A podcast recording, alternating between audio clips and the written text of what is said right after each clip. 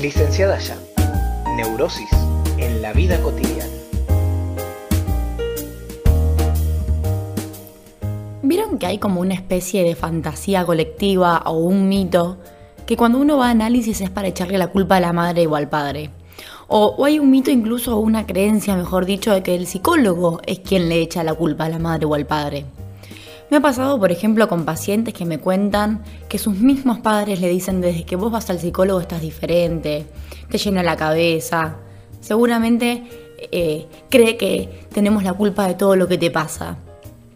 Fíjense cómo funciona el narcisismo en cada uno de nosotros, ¿no? Que aparece de manera inconsciente esta creencia colectiva, cuando en verdad el psicoanálisis se encuentra en la esquina opuesta a esta postura o a esta idea. Imagínense que, lejos de echar culpas, lo que se intenta hacer es responsabilizar al sujeto. Bueno, bienvenidos a un nuevo podcast. De esto vamos a hablar hoy, de la responsabilidad. En términos generales y sin acercarnos tanto a la clínica en sí, nos cuesta hacernos cargo de las responsabilidades. Muchos de nosotros deciden incluso nunca tomarlas. Muchos de nosotros, y aquí me incluyo de manera personal, las cumplimos a rajatabla siendo de repente un tanto extremistas a veces y poco flexibles ante esta idea. Algunos lo hacen pero con pesar y padecimiento. En el caso, por ejemplo, se me viene a la cabeza del obsesivo, ¿no? Donde se esclaviza frente a la responsabilidad, donde todo para él es una responsabilidad. Es decir, aparecen un montón de posiciones frente a esta palabra, la responsabilidad. Y todo el tiempo generamos para mí estrategias para lidiar con ella. Pero, ¿somos responsables de nuestra propia vida? Porque de repente nos levantamos temprano, cuando somos niños vamos al jardín, después a la primaria, después a la secundaria, después tal vez estudiamos, cumplimos con esa responsabilidad académica, después tal vez tengamos un trabajo o es en paralelo, en fin, desde que somos muy chiquitos nos inculcan la responsabilidad pero siempre se relaciona a lo de afuera. ¿Qué pasa con la responsabilidad con uno mismo? Eso nadie nos lo explica. No nos los introducen si se quieren, ¿no? no nos los inculcan desde que somos muy pequeños. Entonces es algo que puede pasar o no, pero que debemos aprender en la vida adulta. A responsabilizarnos de nuestra salud mental, de nuestra propia vida y a dejar de echar culpas de esto se trata al fin y al cabo un análisis, ¿no? ¿Por qué? Porque hay tiempos lógicos dentro de un proceso analítico. Hay un primer tiempo en donde en términos generales el paciente llega en absoluta posición de queja. Esto es un hecho, esto es así. Nosotros nos vivimos quejando. Con un psicólogo, con un amigo, con unas, frente a una de esas historias de Instagram, por ejemplo, frente a un posteo, pero nos quejamos. Nos encanta la queja. Así como de repente podemos llegar a detestar la responsabilidad, nos encanta quejarnos. Nos quejamos, nos indignamos, nos enojamos. Y esa es la posición en la cual el sujeto llega a la terapia. Se queja, se queja de sus síntomas, se queja de su vida, se queja de su pareja, se queja de sus hijos, se queja de todo lo que le está haciendo padecer. Pero si en esta primera etapa lo interpelamos y le decimos, bueno, pero vos qué responsabilidad tenés frente a lo que te pasa, seguramente no vuelva más. Porque hay algo también de entender los tiempos. Imagínense que si tenemos una vida bajo la lógica de la queja, de repente viene alguien con quien no está la transferencia establecida, con quien no sabe nada de nuestra vida, con quien no sabe de nuestra subjetividad y nos dice qué culpa tenés vos sobre lo que te está pasando.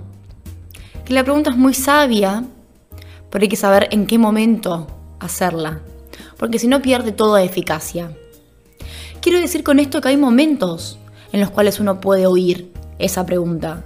Hay momentos en los cuales uno puede hacer la carne y entender que en cierto punto podemos llegar a estar teniendo un rol activo frente a este padecimiento. Pero ¿cómo lo vamos a saber a priori si nunca nadie nos los enseñó? Si en el jardín te enseñan los colores, pero no te enseñan sobre la tristeza. Si en la primera te, te enseñan en la primaria a sumar y a restar, pero nadie te enseña cómo lidiar con la frustración. Y si en la secundaria te enseñan geografía y los cambios climáticos de los diferentes países, pero nadie te enseña dónde ubicar la tristeza.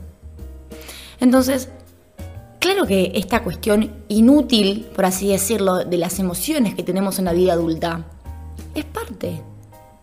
Y, y esto sí, de repente, no somos responsables. Digo, no tenemos la responsabilidad de que nunca nadie antes nos los haya enseñado, pero tal vez sí tenemos la responsabilidad de aprenderlo. Y parte de hacer terapia y la responsabilidad que eso implica es aprender lo que no pudimos aprender en su momento. Y como todo aprendizaje lleva un tiempo. Entonces, aprender a responsabilizarnos de nuestra propia vida es un proceso que no podemos em, esperar que se haga la primera sesión. Entonces, tal vez es interesante en este momento escuchar esa posición de queja. Pero tanto se habla de eso en el análisis que llega un momento que pierde un tipo de sentido. Hay un momento específico donde a uno le cae la ficha de esto. ¿Qué pasa si al final soy yo el dueño de mi destino? ¿Qué pasa si al final mi padecer depende de mí? Esta es la rectificación subjetiva. Caer en la cuenta de que lo que nos pasa es 100% nuestra responsabilidad y de nadie más. No depende de mamá, no depende de papá, no depende de mi infancia, no depende de mi contexto social, no depende de nadie más que de mí. Porque al igual que en el aprendizaje, como veníamos hablando, uno no elige qué, qué experiencias haber vivido, qué traumas tiene que enfrentar en la infancia o incluso en la adolescencia. La vida está llena de azar, y la vida muchas veces es injusta y muchas veces nos afronta con desgracias. Es la única palabra que se me viene ahora a la cabeza. Pero siempre tenemos dos caminos. Que esta desgracia nos aplaste, victimizarnos y regocijarnos en nuestro propio dolor.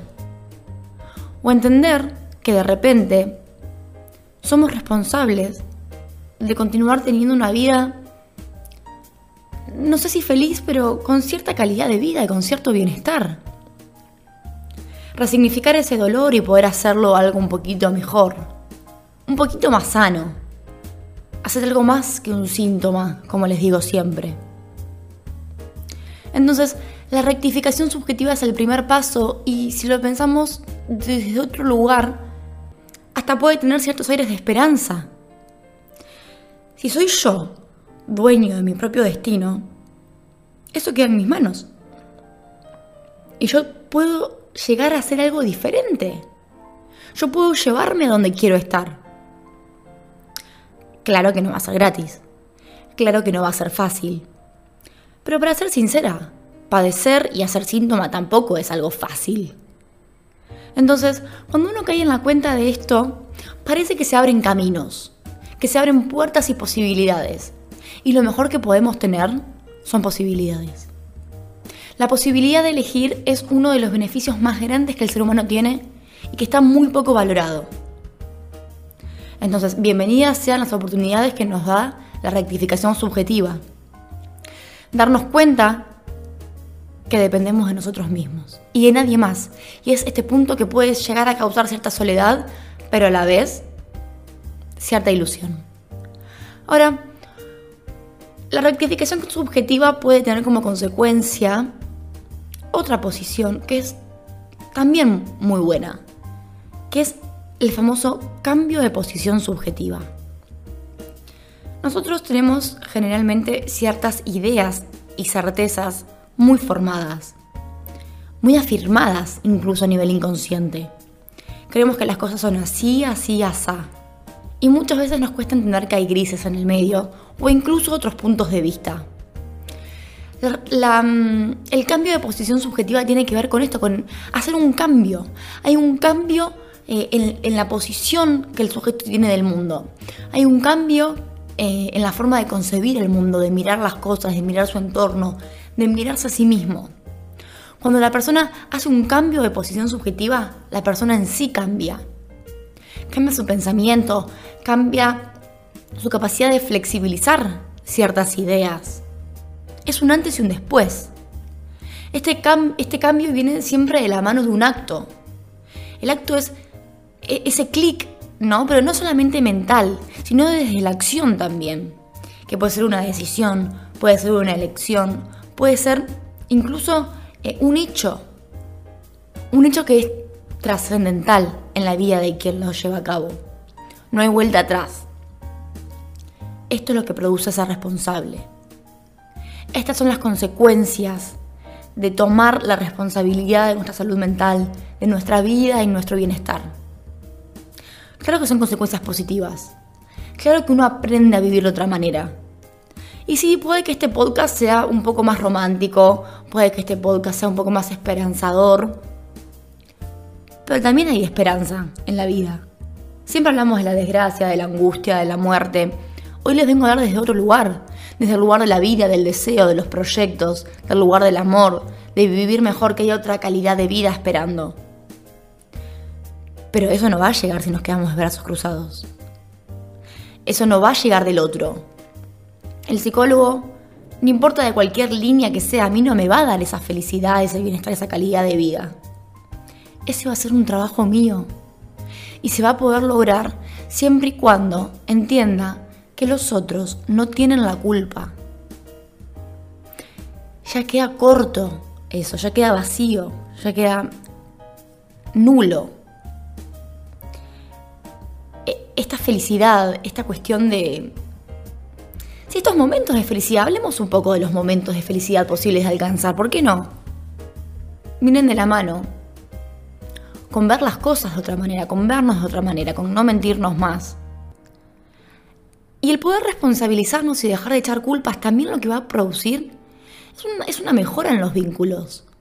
Cuando entendemos que mamá, papá o cualquier lazo familiar o amistoso incluso no tiene la culpa de lo que nos pasa, dejamos en cierta parte de estar enojados con ellos. Bueno, sí, de repente podemos estar enojados con nosotros mismos. Tal vez entonces sea un poco más valioso, un poco más genuino. Fíjense que se puede tener una calidad de vida mucho mejor más allá del azar que tiene la vida.